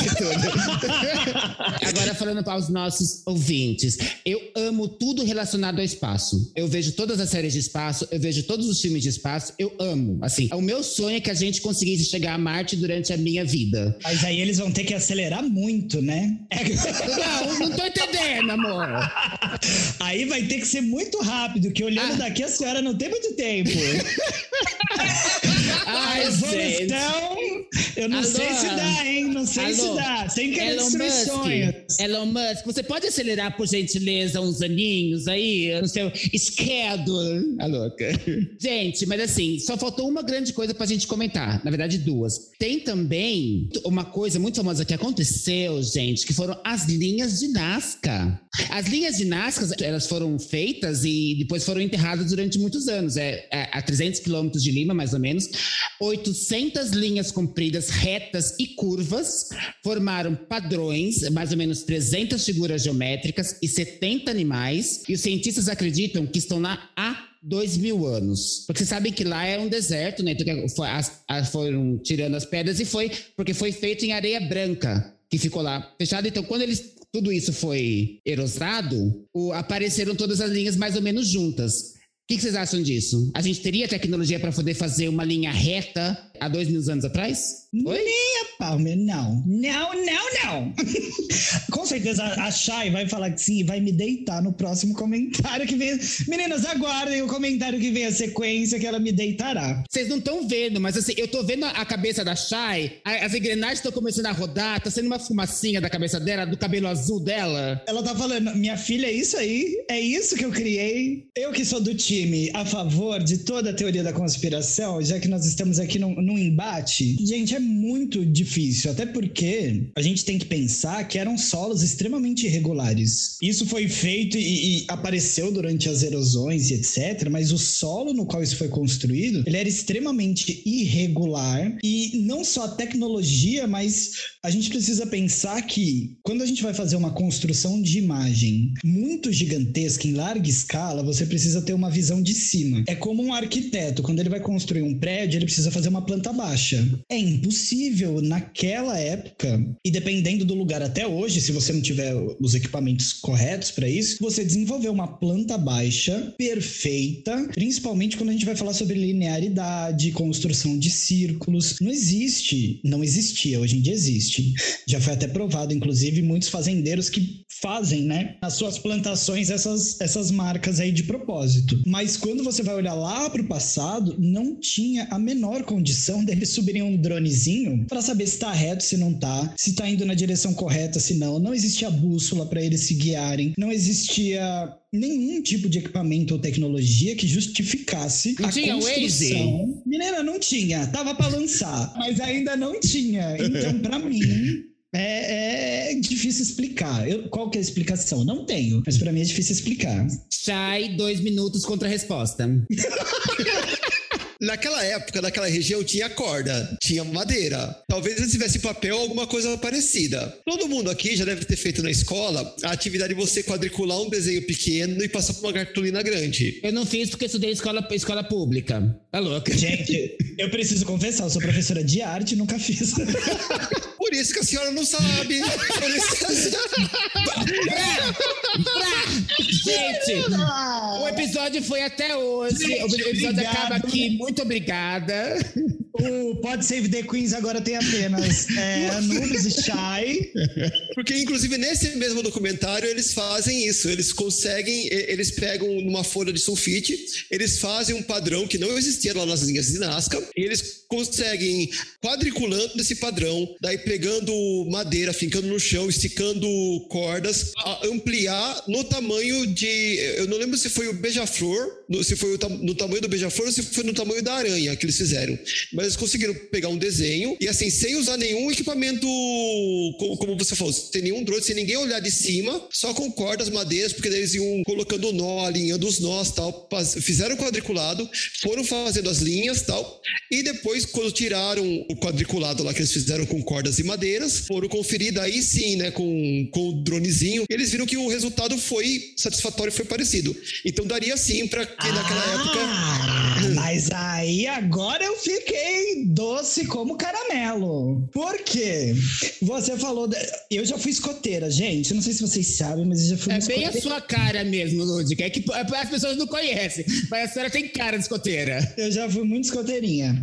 E eu já trabalhei com esse tipo de, de método, por exemplo. Mas quando você não tem uma visão superior, você não consegue saber se aquele reto que você fez está realmente reto. Você tem uma impressão de que aquilo está reto. E para confirmar que estava, como você disse, os pesquisadores precisaram subir para ver. Naquela época eles não tinham como fazer isso. Ah, mas eles precisavam confirmar que estava? Óbvio. Senão eles não iam conseguir saber se eles estavam atingindo o padrão que eles pretendiam criar. E eles não precisavam confirmar, na verdade, né? Eles fizeram e deixaram. Eles fizeram e deixaram, porque quem, quem ia observar aquilo eram, sei lá, os deuses que eles estavam homenageando, né? Sei lá, pra, pra quem que eles estavam fazendo aquilo. Os ETs, a louca. Era os ETs. Gente, eu juro que quando eu tava fazendo a pauta daqui, é, eu não imaginava que esse episódio ia tomar esse rumo, mas eu tô adorando. Nem eu, mas eu tô amando também. Não, mas assim, não, eu, não, eu tá, entendo é justo, totalmente é justo, o ponto é da Chay. Entendo, entendo eu totalmente. Também, eu, também, eu também, super justo. Gente, que assim, eu quero acreditar, sabe? Eu quero acreditar. É, eu vou acreditar que existe. ponto. acabou, e é o meu cu. E, acabou. E Lúdica, é dois contra um, ganhamos. Inclusive, meninas, eu queria saber, vocês já tiveram experiências extraterrestres? Porque eu acho que já. Eu nunca tive. Não, eu sou uma pessoa tão azarada que assim, eu, eu já fui pro mato para tentar ET, nunca vi ET. Claro, você foi pro mato pra ET, claro. Tá, tá bom. Chama assim agora. Bem ali naquela florestinha do Parque Ibirapuera. Ela foi Isso. ver ET ali. Bem no meio daquelas árvores. Já, já, que, não, já, já que eu não vi ET, eu fui meter, ué. Fazer o quê, né? Foi ela que criou toda uma, uma cultura. Mas enfim, eu já, já fui em casas que as pessoas falavam que eram mal assombradas para tentar, eu não consegui ver. Então, assim, eu, eu sou muito azarada. É, azarada não, querida, é corajosa. Você é corajosa, né? Porque bem, eu não entrava numa casa dessa nunca. Olha, mas eu acho que eu já tive uma experiência doida. Eu vou contar duas bem rapidinho, prometo. Três horas depois. Não, juro que vai ser rápido. Eu não posso provar nada, mas eu, quando tinha uns 15, 16 anos, eu moro aqui na Zona Norte, na região do Horto Florestal, que é uma região montanhosa. Eu moro realmente no meio da serra, assim. Então é só mato pra um lado, pro outro e tal. Não tem muita, muito prédio nem nada. Eu morava numa casa e eu tinha um quarto. Eu ficava nesse quarto deitado na cama, olhando pela janela, ouvindo chupim todo dia à noite. E mais de de uma vez, eu vi coisas que eu não sei o que, que elas eram muito longe, mas luzinhas que apareciam e sumiam, que se movimentavam para um lado. É vagalume, é vagalume, gay. Vagalume. Tava longe, Bila, tava longe, não tinha como. E, e, estrelas que se apagavam, sabe? o que para mim poderiam, eu poderia supor que eram estrelas que se apagavam ou que trocavam de lugar, se movimentavam. E eu vi mais de uma vez, eu conto isso para minha família, para todo mundo. O que que pode ser? A ciência provavelmente tem até uma explicação, mas não sei, eu acho estranho. Além disso, o que que já aconteceu comigo. Eu tenho, às vezes, algumas noites muito ruins de sono. E umas duas ou três vezes eu tive noites assim que. Sabe aquele sonho que, ao mesmo tempo que é um sonho, você tem certeza que é verdade? E quando você pseudo acorda, você não sabe distinguir se ele é ou se ele não é? Já aconteceu comigo umas duas, três vezes, assim, de eu acordar de sonhos terríveis que, na verdade, eram, não eram muitos sonhos, era uma mistura de, de luzes e, e, e sentimentos, coisas muito esquisitas, e acordar extremamente assustado na cama e levantar e perceber que o ambiente tá estranho. E na hora, nessas três ocasiões, na hora veio na minha cabeça alguma coisa tipo ET. Não sei porquê, mas veio, sabe? Como eu tenho essas experiências, para mim, muito claras de, de coisas extracorpóreas e espirituais que eu consigo identificar muito bem é muito claro para mim, é muito fácil. Essas que eu não consegui identificar, quando eu acordava e sentia o clima estranho, falava ET, inclusive já cheguei a acordar e escutar barulhos e ver luzes tipo, fora da casa, que não foram justificadas. Pode ser uma grande loucura da minha cabeça, mas já aconteceu comigo e eu confesso que eu me cago de medo só de imaginar. E agradeço que eu não sei o que é, porque se eu descobrir, eu acho que eu infarto. e estamos aqui mais um divã da Lu... divã pode ser The Queen Lúdica. Qual o significado dos seus sonhos? Não, eu, eu passo por umas coisas meio sobrenaturais, assim, principalmente na hora do sono. Entre paralisias do sono e coisas assim muito doidas. A gente pode comentar em outro episódio. Não, o lance tanto da paralisia do sono quanto o sono, o sono vívido, né? O sonho vívido, é, é isso. É, o que é a paralisia do sono ou o sonho vívido? Você está no estágio intermediário. Então dá um bug, nem todos os seus sentidos estão ligados na hora. Então, às vezes, por exemplo, você ouve uma coisa, mas vê outra. Ou você, você está acordado, mas você não consegue se mexer por causa da paralisia do sono. E essa, esse delay de você olhar e depois ver a luz é, tem a ver com isso, porque como a gente não está com todas as partes do cérebro ligadas, entre aspas, tem essa, tem essa sensação de que parece que a gente está num lugar, mas não reconhece o lugar. Ou a gente vê sombra, vê vultos. Não, mas o meu medo é que o que eu vi foi depois de já estar acordado 100%. É, ah, então daí é, é diferente. É, Sua casa foi é invadida, é Mas Chama eu polícia. também. Já chamei. Gente, eu, eu, tenho familiares que são policiais que eu já chamei uma vez ou outra de achar que estavam invadindo, que tudo bem que iam roubar o quê, né? Nem minha virgindade sobrou pra alguém levar mas eu já estava acordada, já estava acordada e, e, e, assim, barulhos estranhos. Eu, eu, moro numa casa que você tem que sair de uma casa para outra para ir para cozinha pelo quintal. Então, você tem que sair para ir para cozinha, sai pelo quintal. E aí de madrugada eu fui beber água uma vez, eu juro, e eu tava acordada, eu tava sóbria. Tem uma lavanderia que sobe assim, tem uma escadinha, eu vi alguma coisa ali. Se era alguém se não era, mas era uma forma, a princípio, aparentemente humana, parada, olhando para mim. Eu saí correndo desesperado, acordei a casa inteira. Quando eu liguei a luz, obviamente não tinha mais nada. Mas, meninas, eu vi. Tinha alguma coisa ali. O que que era? Próximo episódio. Gente, mas nós desvirtuamos um pouquinho do assunto, né? Ai, mais uma vez eu caguei tudo. Não, Lúdica, o seu foi muito pertinente. A sua, inclusive, abriu espaço para uma nova pauta, gente. Ou seja, as pautas Ai, estão sendo criadas ao vivo. Eu acho que só faltou, gente. Eu vou dar o meu relato agora, né? Porque, assim, nós temos uma produtora chamada Natália, todo mundo já conhece. Eu sempre comentava, mas o que, que tem de bom em Osasco? O que, que tem de bom em Osasco? Ah, Osasco tem de bom as pombas. Osasco tem o ET de Osasco. E ficou por aí. Fazendo a pauta, eu, na minha beleza, não vou falar inteligência, eu vou falar, beleza. Tava buscando no Google ET de Varginha, área 51, ET de Osasco, e não achava nenhum caos de ET em Osasco. E resulta, querida, que o ET de Osasco era da dupla do ET e do Rodolfo. Gente, eu conto isso porque eu quero que as pessoas, que eu sei que tem pessoa burra igual eu no mundo, eu quero normalizar a burrice, entendeu, gente? Eu quero que as pessoas, pessoas bonitas e burras, levantem a mão. Vocês podem ter um podcast lá um dia. Vocês podem ter um podcast. A gente já falou tanto representatividade, gente. É que vocês estão representadas na minha pessoa. Gente, eu só quero pedir para os ETs que estejam escutando a gente que eu estou disponível para uma sonda, né? É, a minha boca não cabe muita coisa, então a sonda terá que ser feita por outro orifício e eu estou disponível, assim como todas aqui também, tá? ETs ETs do vosso mundo. Meu Deus, sabe o que você me lembrou agora? Um programa do João Kleber. Não, que a mulher vai lá e ela vai contar pra amiga dela, no programa do João Kleber, que os ETs entraram em contato com ela e deram um mês para ela se organizar, que eles iam levar ela embora e que ela tava pedindo pra amiga cuidar dos filhos dela. E nessa nota de João Kleber não podia, a gente não podia continuar, porque já daqui é ladeira abaixo, e daqui a pouco a gente está falando de outras coisas que a gente não quer falar, de rede TV, Já bateu no volume morto, já, né? Já bateu. Mais uma. Um... Lúdica, chega no fundo do poço, chega no fundo do poço. Ai, vamos, vamos cavar esse lodo. No meio do carnaval, uns dois, três anos atrás, teve uma mulher, não lembro de onde, mas acho que é aqui de São Paulo, Minas, alguma coisa assim. Ela desapareceu por uns 10 dias no meio do carnaval, voltou 10 dias depois, dizendo que tinha sido abduzida e grávida, tá, amores?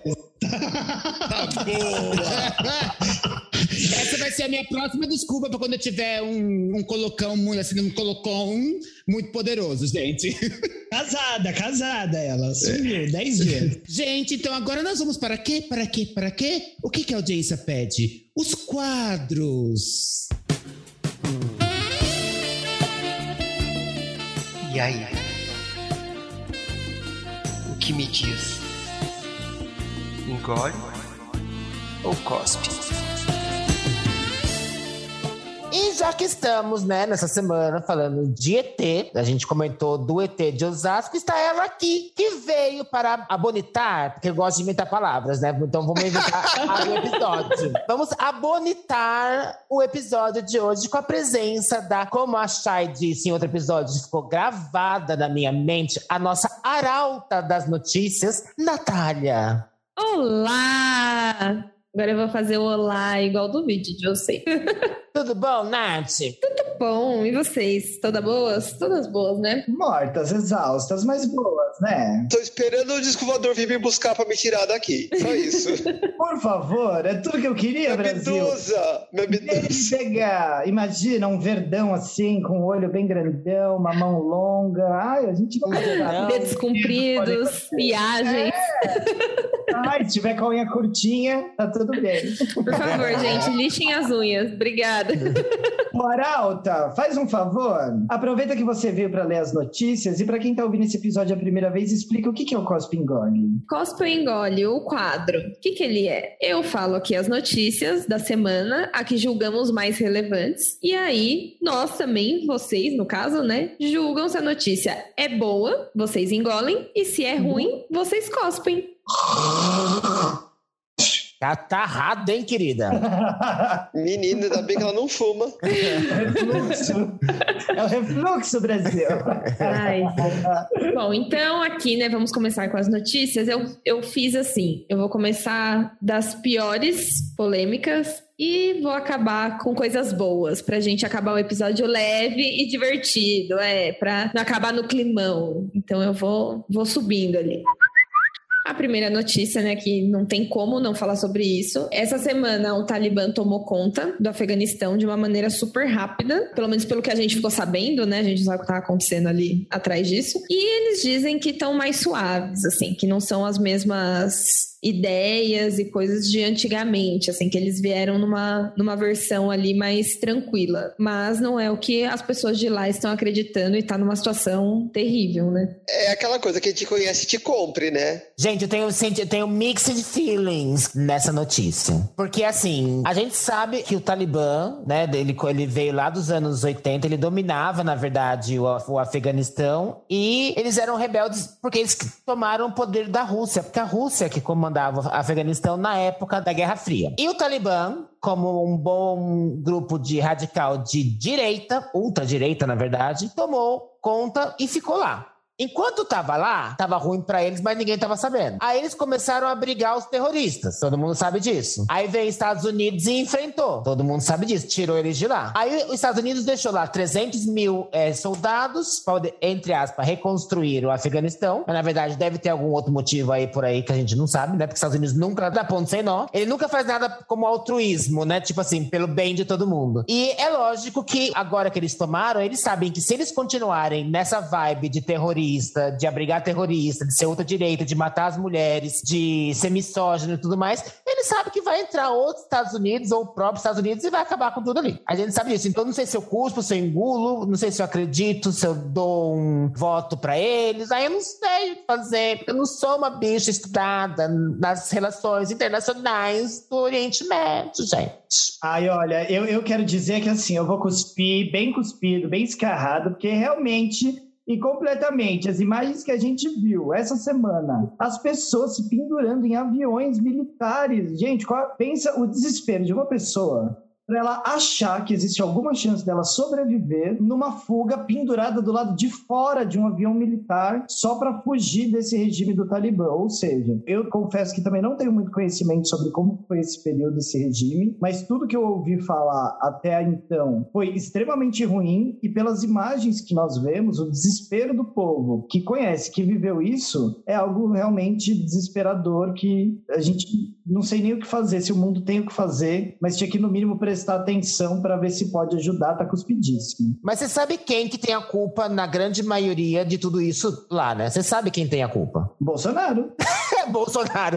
Estados Unidos, gente. Quem armou todo mundo? Ah, Exato. também. Claro, Estados Unidos, aquela por pacificação fake, né? Ex- exatamente. Quando tava lá nos anos 80, ninguém falava nada. Porque ele era um regime ultradireita, que a gente sabe que também existe, igual a gente tá vivendo no Brasil. Só que lá era uma coisa mais extrema, como toda a cultura muçulmana. Então eles têm a su- as suas questões e tudo mais. Os Estados Unidos vai lá, arma todo mundo. É lógico que eles vão brigar, mata mais gente. E começa, se tira e fora. Os Estados Unidos vai, tira todo mundo. Por exemplo, eles foram lá para colocar armas e treinar o exército do Afeganistão. Ah, Eles foram roubar petróleo, gente. Que Então, eles simplesmente chegaram lá, armaram e vazaram. É lógico que o Talibã ia voltar. Era questão de tempo isso, porque acabou com o exército do Afeganistão. Aliás, os Estados Unidos sabiam que ele ia voltar desde o começo do ano. Eu li uma notícia que a inteligência já tinha avisado a Casa Branca.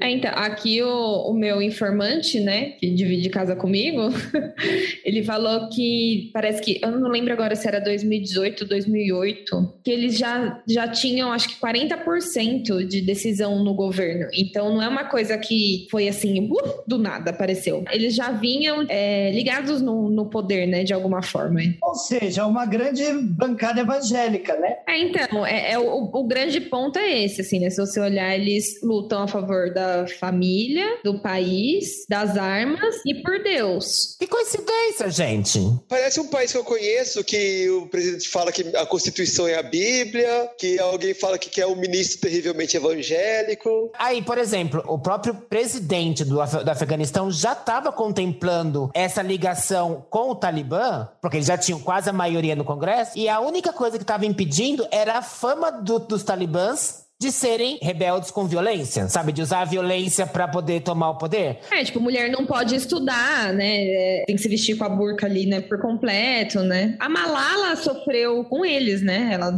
o, o atentado lá, o acidente dela foi com o Talibã. Agora eles estão nessa de falar que eles querem todas as mulheres para trabalhar no governo, que eles estão dando anistia para todo mundo. Assim, a gente tem que, como a Lúdica falou, a gente tem que colocar os nossos olhinhos ali e ver o que faz e ver como é que fica. Mas também não acho justo e não acho legal o que os Estados Unidos fica fazendo de meter o bedelho em coisa que ele não é chamado, porque quem tem que resolver os problemas do seu é o próprio país. Que ninguém tá na pele desse povo para saber o que tá passando. Eu vou acionar a minha metralhadora giratória de cuspe aqui, porque eu acho que é, as- é assim. Não tem santo nesse, nesse puteiro. Pra mim, eu Não. cuspo nos Estados Unidos, que eles não tinham nada que se meter lá. Eu cuspo nos Talibã, porque pra mim, fundamentalista tem que levar a catarrada mesmo. E tá, tá cuspindo em tudo.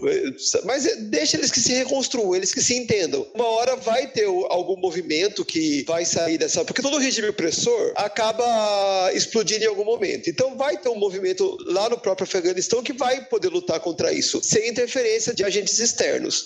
Eles têm que resolver os, os- os problemas dele igual a gente tem que resolver o nosso problema em 2022, querida. Ou até antes, se a gente conseguir, né? E não vai, hein? Vai sim, É filha. problema que não acaba. Esse, esse daí vai. Se duvidar, vai até antes, como, como diz a Chay. O bagulho tá pegando no STJ agora. Das duas, uma. Ou vem o golpe ou vem a queda. Eu vi uma, uma, uma chamada no UOL que dizia assim: que o Bolsonaro atira a pedra no STJ, a STJ devolve com bo- bombardeio. Até Sérgio Reis, gente, foi pra, tá proibido de ir na, na esplanada dos ministérios. Mas, gente, mas tem que ser. Esse povo fica propagando discurso antidemocrático. Não, não tem como, sabe? O, o problema do, do Brasil foi que assim, a gente não terminou com a, com a ditadura do jeito, por exemplo, que a Alemanha terminou com, com o nazismo. Tinha que tratar a ditadura assim como os alemães tratam o nazismo. Você não pode nem tocar do nome. Agora aqui não. O povo sai pra rua pra pedir ditadura. Você sabe por que, que, Estados Unidos, que a Alemanha tratou do jeito que tem que tratar? Pela vergonha que eles passaram. Porque tava o mundo inteiro olhando. Ninguém queria saber dos alemães. Era, eles tiveram muita vergonha do que aconteceu. A gente devia ter vergonha do que aconteceu em 64 aqui. A gente devia ter vergonha do que acontece agora também. Olha isso. E o povo tem orgulho. E fora isso, eu ainda acho que, eu não sei em que momento do Brasil, mas eu lembro que teve um momento, assim, lá para os anos 2010, alguma coisa assim, que começaram a falar sobre liberdade de expressão. E eu sei que a gente explicou tudo errado. Porque olha o que esses merda estão fazendo aí. A liberdade não é botando- mentira, né? Não é mentir, não é atacar. Não, e a sua liberdade não pode impedir a liberdade do outro, né? Eles transformando fascismo em liberdade de expressão. Tá tudo Tá cuspido, cuspido. tá cuspido. Tudo Pum. cuspido, vamos aí, né, ver o que, que acontece. Ano passado, esse ano foi só caos, né? Vamos ver aí se o próximo dá uma, dá uma virada. Aí, então, vamos para uma outra, assim, né, morna. Triste para uns, tanto faz para outros, que é o fim de uma, uma era, que é o OnlyFans anuncia que vai proibir conteúdo pornográfico nas plataformas. Tristíssimo para mim. Ah, Os Anubis vai ser a viúva do OnlyFans. 130 milhões de usuários, gente. É uma galera. Eu- Quando eu vi essa notícia, eu só imaginei o Tumblr de bracinhos abertos, assim, no umbral das redes mortas, esperando o OnlyFans chegar. Não vai chegar.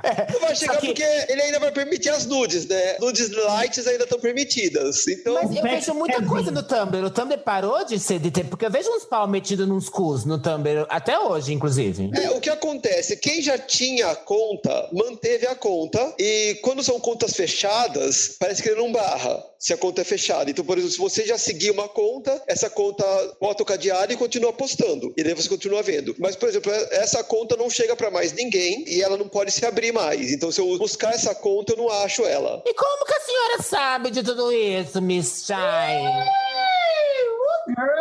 Porque pra que, que serve Tumblr se não é pra ver pinto e bunda? O meu Tumblr é assim, é pinto, bunda, gatinho. Pinto, bunda, gatinho.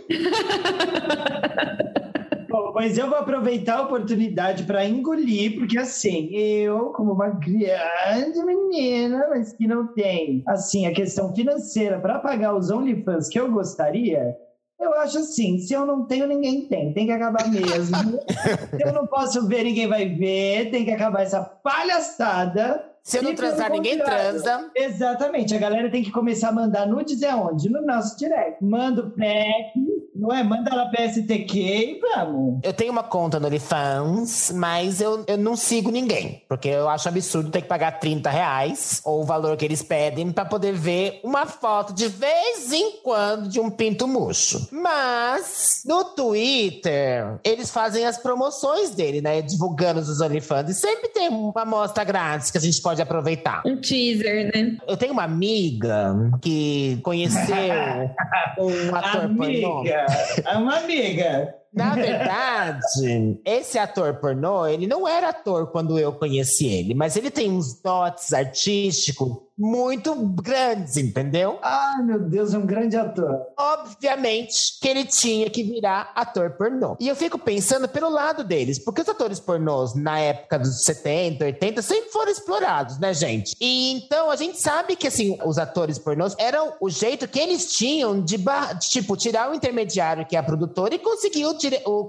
produzir os conteúdos diretamente com o público deles, gente. Acho- Conteúdos, maravilhoso. É Os conteúdo, gente. conteúdos. Ai, meu pai, o conteúdo está diferenciado em 2021. Eu compacto com a Anubis, eu vou cuspir também pelo mesmo motivo. Eu acho que as pessoas criticam tanto, né, que a, ai, porque a indústria pornô explora os atores. Mas é quando o ator ele pode fazer o, vamos chamar de empreendedorismo próprio, né? Quando ele pode, quando ele pode Deus. empreender por si próprio, corta Ai, o barato vai deles. E assim, a, a não ser que a pessoa pague e entre, ninguém vai ver. E a pessoa que paga e entra sabe exatamente o que ela vai receber. Não vai ter nenhum desavisado. Exato, gente, pornografia sempre existiu, sempre vai existir. O mundo precisa de um, de um filme pornô, quando a gente tá em pandemia não pode pegar, né, no- nas coisas assim, pessoalmente. E tipo, não, gente, vou cuspir. E o OnlyFans, ele tá com graça, porque há um tempo atrás ele já não permitia certo tipos de taras sexuais. Que não vem ao caso, por eles acharem que era muito forte. Mas eu acho que o que cada um faz de dentro de quatro paredes, com o consentimento da outra pessoa, é de importância da própria pessoa. Então eu acho que eles estão de graça, vou cuspir. Tá. É, não, eu acho legal, por exemplo, uma rede barrar pedofilia, zoofilia e algumas coisas, né, tipo snuffs. Isso daí não é cara, né? Isso é crime. Mas são, são dois adultos conscientes do que estão fazendo. Deixa o povo ser feliz, velho. Só adulto consegue entrar, porque criança não consegue pagar. E também é lógico, por exemplo, a gente sabe que esses conteúdos que não são taras e são crimes, pedofilia, etc e tal, já não podia e não pode mesmo, e com certeza. Em nenhum lugar, não- né? Mas assim, por exemplo, para as meninas que estão vão se sentir órfãos, gente, tem uns outros sites que vocês buscarem, vocês vão ver. Tem o OnlyFans, depois tem o Just for Fans e por aí vai. É só buscar na internet. Tem o arroba um Google. show da Lúdica no Instagram. Vai buscar, galera. Vai, Vai buscar que o você acha. Manda um pix que vem nudes. Tem o pack do pezinho. Ah, esse é importante e dá um quentinho de esperança, né? Pela primeira vez, Miss Brasil terá uma mulher trans na disputa, gente. Tivemos uma do Miss Arrasou. Universo há uns três anos atrás, não foi? Ou dois anos, não lembro agora direito. É, O nome dela é Raika Vieira, tá? Só pra, dar, pra ela não ficar só a Miss Universo, né? Vamos ali, né? Dona Raika Vieira, de 26 Já anos. sei que eu vou torcer então pra ser Miss Brasil. Ela, ela compete por qual estado? Tá, tá falando da notícia? Centro Goiano. Olha que doido. Gente, um, um anto de, de preconceito, pelo menos Não, até isso é onde a gente lindo. sabe, né? Isso é maravilhoso.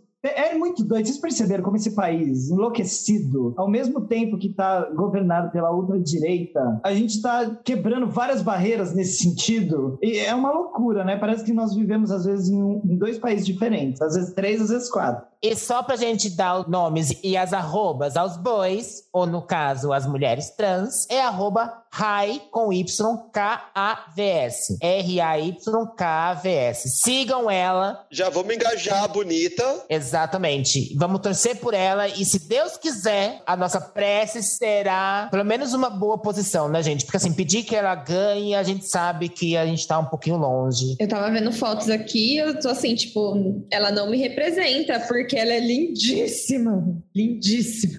Ah, ela me representa sim, querida.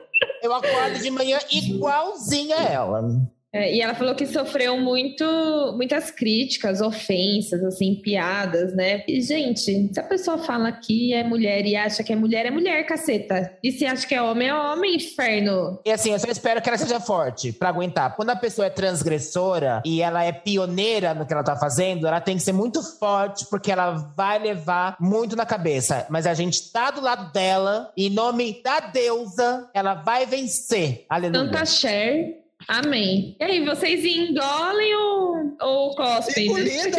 Opa! Eu, eu engulo com coroa, cetro e tudo. Engoli, engoli 3 litros, inclusive. Confesso que engasguei um pouquinho na faixa de Miss, mas deu pra descer tudo. Então, né, fechamos aqui. Ai, gente, o último eu não sei nem, nem como falar, que estou emocionada, que eu fiquei sabendo disso agora. Pablo Vittar é confirmada em novo álbum de Lady Gaga. Eu não, não consigo lidar com essa informação. Agora Pablo Vittar foi longe demais.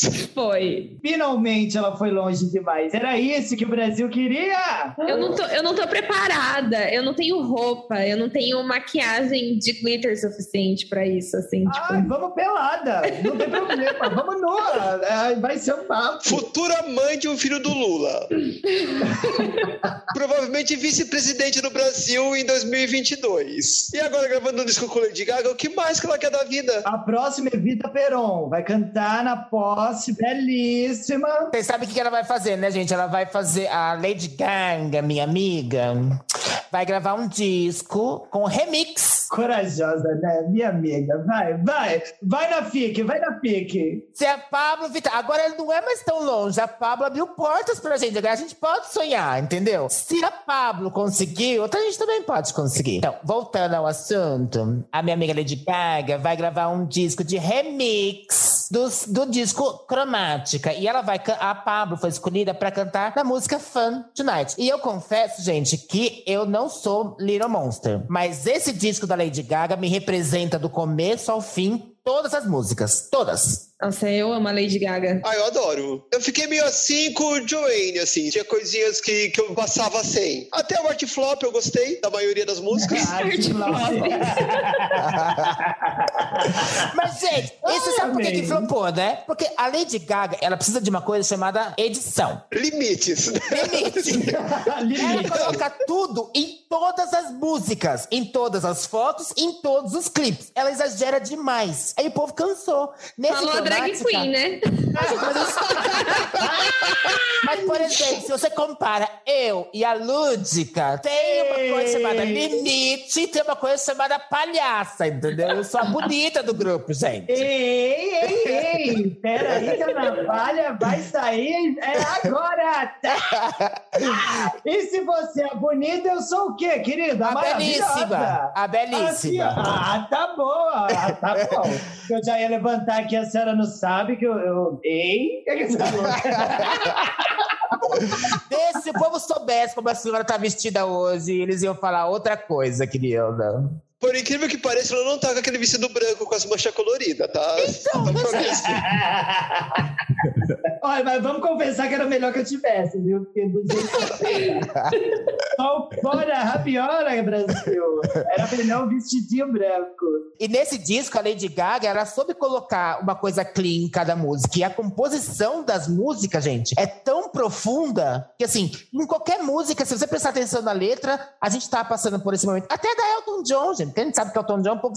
É outra também, exagerada. Mas a, a música que ela canta com Elton John é maravilhosa. Maravilhosa. É que ela criou esse álbum inspirada em, em vivências dela, né? Com todos os problemas referentes a medicações, drogas e a doença com, com a qual ela vive. Então ficou, acho que, tão pessoal. E esse tipo de álbum costuma ser melhor, né? Porque sai de um lugar muito especial, muito único, não necessariamente positivo, é, mas. E acaba pegando a gente, né? Porque essas coisas estão dentro, em certa medida, de todos nós. Acaba pegando cada um. Pra mim, tá engolidíssimo. Eu quero engolir as duas ao mesmo tempo e dançar maravilhosa na boate, assim que possível, com a segunda dose, Lady Gaga e Pablo Vittar. Engolidíssima. Ah, ela só podia lançar mais clipe, né? Porque, né? É, Era isso que eu ia falar. Eu vou, eu vou engolir, mas eu vou engolir e vou deixar na garganta. Sabe, pra fermentar? Se ela fizer o clipe com a Pablo Vittar, eu termino de engolir o leite Yakult fermentado por lactobacilos vivos. Se ela não fizer e fizer a Madonna fez com a Anitta, tipo, foi a música que mais deu stream no começo, aquela música que ela gravou com a Anitta. Foi a, a música que mais explodiu no Spotify. E ela deixou a Sua música. cara. Não, não, a da Madonna com a Anitta. Não, amor. da Madonna. Isso. Faz Ah, gostoso. Cara, ai, desculpa, gente. Faz gostoso. E eu achei um absurdo não ter feito um clipe, gente. Só usou a imagem da Anitta e não, fez, não deu a imagem pra gente, pras gays apreciar. Nós, gays, necessitamos de uma imagem pra poder se relacionar. Agora pensa se rolar tipo um, o- aquele Lady Lá, que era uma galera com Madonna, Anitta e Pablo. E quem mais? que tá? E Lady Gaga. E Lady Imagina, Gaga. imagina esse quarteto. Você já imaginou? É, é que eu acho que Madonna já tá no nível Shrek, ela não se mistura mais, né? É. Eu tenho ia percebido ser, isso. ia ser engraçado porque elas têm rixinhas entre elas, né? Tinha a Madonna ai, com a Lady Gaga, que aí rolou a foto do Oscar. A Anitta já brigou com todo mundo, inclusive com a Pablo. E aí, né, tem isso. Sabe ser... que essa história, eu acho que, tipo, a história da Madonna e da Lady Gaga é uma coisa tipo, vamos colocar fogo na fogueira? Elas se ligam, elas se ligam pelo WhatsApp, na chamada de voz do WhatsApp, porque elas não têm E dinheiro pra da pagar nossa da cara das gays, fica brigando. Exatamente. Gente, vamos apimentar, porque assim, eu é, ajudo o seu fandom e você ajuda o meu fandom. Ela e só assim, tem a ganhar com isso. Exato. Aí depois elas fazem uma foto babadeira no Oscar, que é visualizado horrores, e tudo fica lindo e maravilhoso. É igual essa rivalidade, Brasil, que vocês perceberam que Misa Noob está tentando colocar com a minha imagem. Vocês notaram? Nesse podcast, que ela quis fazer gente. uma rivalidade aqui. Gente, você assinou um contrato que não podia falar essas coisas, assim. Não pode colocar já, assim. Agora eu vou, eu vou jogar agora, que eu só tô gravando isso aqui por causa desse contrato, entendeu? Eu paguei 70 mil dólares por esse podcast, e aí você saiu falando mal de mim no episódio. Então eu quero que você devolva os meus 70 mil dólares. Eu só tô falando, querida, porque eu fiquei ouvi, eu tive que ouvir no Spotify que você fala mal de mim quando eu não estou presente. Você Eu não falo mal. geriátricos. Mas a senhora não foi. Eu fui com a senhora comprar. Ajudei, pediu dinheiro emprestado para pagar. Eu não posso comentar que tá com aquela capinudinha geriátrica. Era cara. Ai, gente. A única semelhança que a gente de vocês tem com a Anitta é que vocês são caloteiras só. Mas quem é a caloteira? É a Anitta ou é a Pablo A nessa Pablo. história? Segundo a Anitta, foi a, é a Pablo. Não E foi a Anitta que deu calote na Pablo? Não, a Anitta. Foi ao contrário, que a. Anitta fala. Esse clipe custou, acho que 10 mil dólares. 70, Dólares. 70 mil dólares. É 70, 70 mil. A 70 referência mil. É essa. mil, 70 mil pra fazer aquela palhaçada no deserto, gente. Era só ir na pra- Praia Grande e ficar Ah, chutando sim. areia ali. E a Gente. tirou maior sarro no carnaval de 2019. Eu tava lá na frente dela no trio e ela falou assim: ai, gente, vamos logo fazer esse show aqui que eu tô devendo 70 mil dólares. Mas é, né? Pra quem ir pro Marrocos? Não tem areia aqui no Brasil, não? Tem de Duna no Nordeste. Lá em, no, no Maranhão, lá no Lençóis Maranhenses. Ah, eu- esse povo gasta tão à toa, né? Mas a Anitta tem um histórico, ela não tem um histórico bom com as locações brasileiras. Você lembra aquele videoclipe da Amazônia, gente? Aquela coisa horrorosa. Ai, não, aquilo é horroroso. Mas a locação era de menos, né? Porque com aquele figurino, ela podia estar no Palácio de Versalhes, que não ia dar pra salvar. Eu vi que pra gravar aquele clipe foi super difícil, porque era muito quente, né? Então eles tinham que colocar, tipo, um papelão embaixo, assim, da areia, pra não queimar o pé, né? Não derreter as coisas, porque é um calor do caceta. É que ela deve ter feito isso por causa da carreira internacional. Tipo, ai, vamos rodar o mundo porque vai diplo, né? Era É. com diplo. Se eu tivesse 70 mil, eu comprava todas as contas do OnlyFans, louca, pra ajudar os, os nossos grandes Abrir o amigos. próprio. Eu comprava OnlyFans e liberava o pornô. É, exatamente. Bom, t- todas engolidíssimas, né? No- na notícia, no caso, que Engolidíssima, era Imagina. a Pablo e a Lady Gaga. Gente, essas foram as notícias que a gente achou relevante. Tem mais? Tem mais. Tem notícia pior? Tem notícia pior. Tem notícia melhor? Não. Essas foram, foram as notícias que a gente achou interessante repassar para vocês. E agora fiquem com o nosso DDD Dicas de Drag.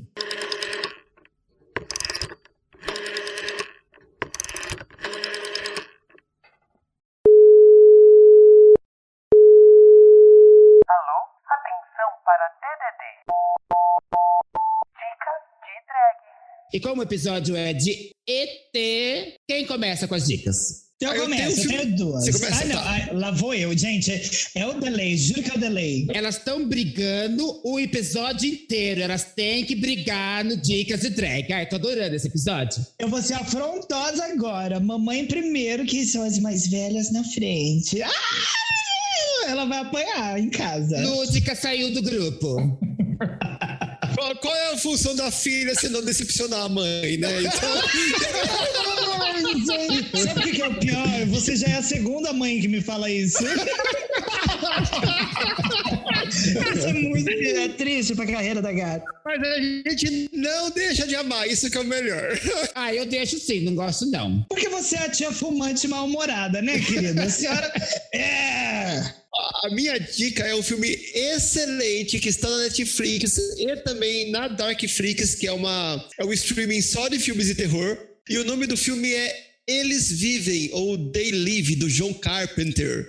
É um clássico. É um clássico esse filme. Eu vi. Você viu? É ótimo. Eu vi nas férias agora. É, o, o básico é assim, um, um cara ele encontra um óculos e esse óculos mostra a realidade da coisa. Com esse óculos eles conseguem ver as mensagens subliminares que os ETs estão mandando para os terráqueos serem subjugados e não só isso, com esse óculos ele consegue identificar quem é ou não ET na superfície da Terra. E tem um outro É só um gato. A louca. Eu tenho dois também. Pode falar, pode falar. Passada. Democráticas. O outro é Marte Ataca, do Tim Burton, né? Amo, amo. É, outro clássico e que tem o melhor ET que Hollywood já produziu e a melhor solução para uma invasão de ET que Hollywood já produziu. Se você ainda não assistiu nenhum desses dois clássicos, primeiro, puta que pariu, né, Fia? Você tá fazendo o quê? Corre assistir. O Marte Ataque eu não sei se tá em algum streaming, mas é super fácil de achar. Vai, Lud, que eu tô sentindo que eu vou ficar sem falar, que todas as minhas ideias já estão sendo comentadas. Ah, desculpa, te furei os olhos. Quer um pra você? Pode pegar. Ai, olha, as minhas duas são as seguintes. A primeira é: quem me ouviu falar no episódio de hoje sobre a Operação Prato, a drag maravilhosa, que inclusive recentemente visitou minhas redes sociais em uma de suas lives. Quem quiser ver, vai lá no meu Instagram. A Lorelai Fox, ela fez um vídeo inteiro. Olha a carteirada. Recentemente, explicando sobre a Operação Prato, contando vários detalhes, analisando o caso, trazendo nomes, evidências, etc. Um vídeo muito divertido, muito legal. Ela tem feito análises desse tipo no canal dela e etc. Então eu indico que vocês entrem lá no YouTube, Lorelai Fox, é uma outra drag. Eu duvido que quem tá ouvindo não conheça, mas se você não conhece, vale a pena conhecer, tá?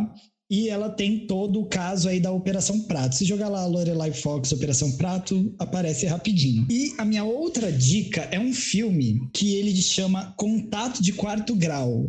E esse filme é um filme também que fala sobre alienígenas. E quando eu assisti, eu entrei em verdadeiro pânico, porque é um filme que promete, quando você assiste, que parte das cenas do filme são reais, de um caso real que aconteceu e que foi estudado e etc, etc, etc. De uma pessoa que teve um contato e foi contar isso na terapia e desenvolveu-se de várias formas esse caso. Eu entro em pânico assistindo esse filme, mas depois de alguns anos eu descobri que é mentira, que ele não é um caso real, mas a forma com a qual ele foi gravada, gatas, assistam que as senhoras vão ficar com, com o biruliro na mão.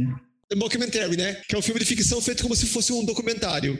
É muito legal. Tem- existem vários. Tem o sobre sereias, que é fantástico também. Mas vai sabendo que é mentira. E assistam esse, assistam. Eu, eu só tô confusa agora, confesso, se é contato de quarto ou de quinto grau. Mas o filme é muito bom, ele é muito impactante. E eu, que sou uma mulher medrosa, eu, eu fiquei umas três noites sem dormir depois de ver. Então, se você que tá ouvindo é corajosa, vai, vai, vai que é bom. Aí eu vou, tô curiosa. Agora eu vou dar os meus, que com certeza a senhora já conhece, as senhoras do podcast. Assim, só um pequeno comentário antes. Então, o filme Day Live, que a Chay indicou pra, pra Lud, que é um documentário. Sabe que ela acredita, Bom, né? praticamente, é. Eu acredito, eu acredito. São os reptilianos. É.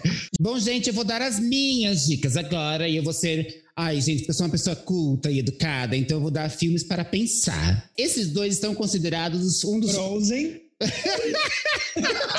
A Pequena Sereia. E o extraterrestre. Não, gente, esses dois filmes estão na lista de filmes mais inteligentes de todos os tempos. Que um deles é A Chegada, de 2016. Um filme que ele conta co- a, a uma invasão de ETs, a chegada deles aqui de uma forma totalmente diferente. É, é incrível a maneira como ele foi contado. É incrível, assim, você chega no final, só que você vai entender tudo o que está acontecendo.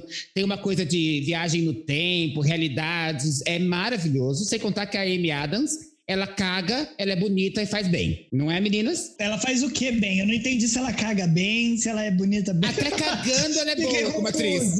Eu fiquei confusa. Ela deve cagar muito bem. Eu acho que quando o cocô dela cai, cai afinado em si bemol. Cai um diamante, né? Cai um diamantezinho assim, ó.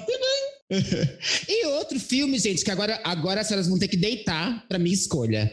Porque esse filme, além dele tratar de ET, ele trata de xenofobia e racismo, que é o sul-africano Distrito 9. Exato, bem lembrado. Ah, eu sabia que as senhoras iam gostar, gente. Esse filme Olha, é, ela, ela arrasou. é muito bom. Palmas para Miss Anubis. Palmas! Distrito 9, ele usa dos ETs para poder falar de todo o preconceito que existe na, na África do Sul, das favelas que tem lá, e os ETs eles, eles eh, vêm para o Brasil e se tornam uma minoria, então é muito interessante. E os ETs, eles são uma alegoria para os refugiados, né? Sim, sim. Total. Nossa, fantástica dica. É, esse filme é maravilhoso, assista. Ainda mais agora a gente nesse tempo de Olimpíadas, né, vendo a delegação de refugiados, gente, faz a gente refletir sobre toda uma questão, né? É até doido parar pra pensar num- numa metáfora muito doida. O quanto que talvez essas pessoas que não têm uma nação, não são um tipo de ETs aqui na Terra, né? Eu sei que eu fui longe agora, mas tipo, Não, Mas sim, mas foi, tem não. razão. É exatamente Tem- isso. É exatamente isso. Eles são. O termo alienígena é algo que não está entre nós. Então, tipo, eles são meio aliens, assim. Porque eles acabam ficando sem, sem pátria, sem países e se sentindo também como um outsider, né? Eu, eu falo inglês porque eu sei que a nossa produtora gosta. Vamos deixar ela bitch. Ia deixar ela bitch. puta, mas eu quis, eu quis substituir. Esse filme é muito bom, gente. Assistam. E, para terminar este, é, esse quadro, a gente vai dedicar o quadro e o episódio ao nosso querido Orlando Drummond, que faleceu hoje. Estamos gravando o podcast no dia 27. Dia 27 de julho, o nosso querido senhor Peru faleceu, nos deixou. Ele tinha cento e 101 anos e nos deixou. E ele não fez só o Sr. Peru. Eu fiquei surpresa em saber que ele fez muito mais coisa, né, meninas? Ele fez também Scooby-Doo, né? Não, ele é um excelente dublador, assim, acho que o dublador mais cotado aqui da, do, do Brasil. Ele fez Scooby-Doo, ele fez Popeye, Puro Osso, que mais? Alf, o Etermoso. Ah, o ET.